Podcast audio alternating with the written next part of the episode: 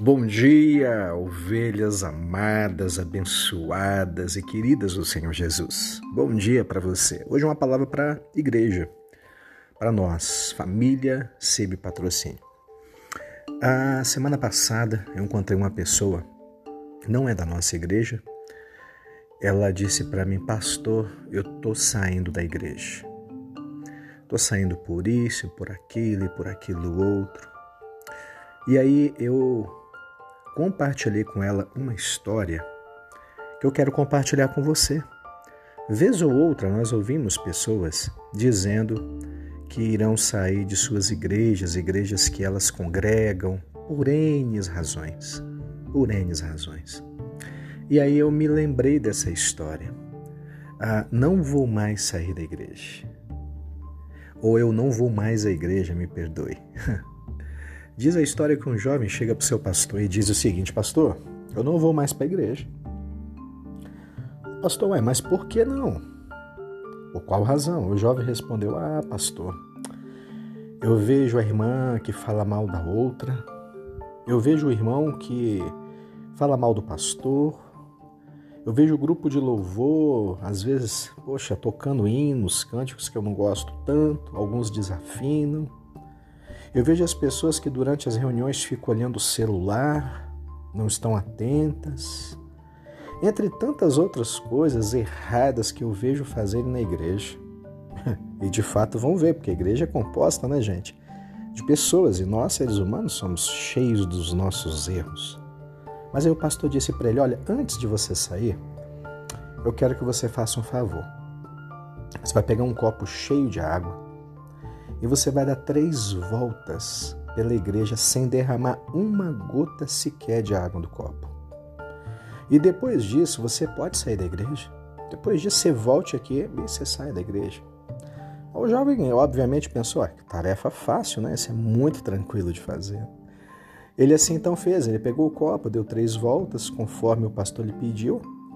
E quando ele terminou, ele disse: Pastor, terminei, acabei. Aí o pastor. Ah, respondeu a ele com uma pergunta.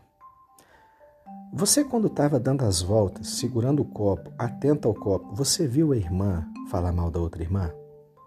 Esse jovem disse: Não, não vi. Você viu pessoas reclamarem umas das outras? Não. Você conseguiu perceber alguém olhando no celular, distraído? Não. Você viu ou ouviu alguém falar mal do pastor, do grupo de louvor, do culto, da mensagem, dos cânticos? Não.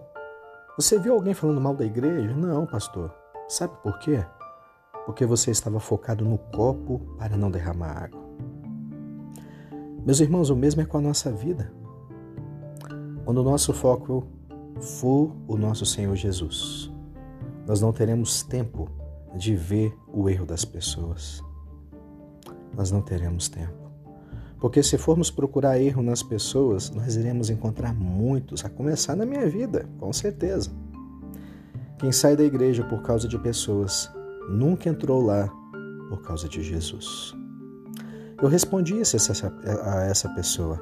Eu não sei se ela saiu da igreja, não faço nem ideia, mas eu acho que ela ficou um pouco reflexiva, atenta a isso. Quando alguém disser para você que vai sair de suas igrejas, Compartilhe disso com ela. Se for por essas razões, se for por causa de doutrina, aí eu até entendo. Agora, por essas razões, compartilhe a ideia do copo com ela. Compartilhe. Que Deus abençoe sua vida, queridos. Eu conto com você. Continue orando pela nossa igreja. 2022 é um ano profético do avivamento. E o Senhor tem já falado tão poderosamente aos nossos corações. É um ano onde virá um derramamento, um enchimento, um quebrantamento do Espírito Santo. E próximo domingo eu quero exatamente ministrar isso. O quebrantamento do Espírito Santo. Para vivermos algo novo, algo digno da parte do Senhor, precisamos nos quebrantar. E eu quero falar acerca do choro, não um choro qualquer. Então eu te espero domingo, tá? Hoje, quarta-feira, já põe na agenda. Domingo é dia de colocar roupa linda, roupa de avivamento, roupas, vestes brancas do Senhor Jesus. Te aguardo domingo na igreja. Que Deus te abençoe. Um dia repleto do cuidado do Senhor. Fique com Deus. Tchau, tchau.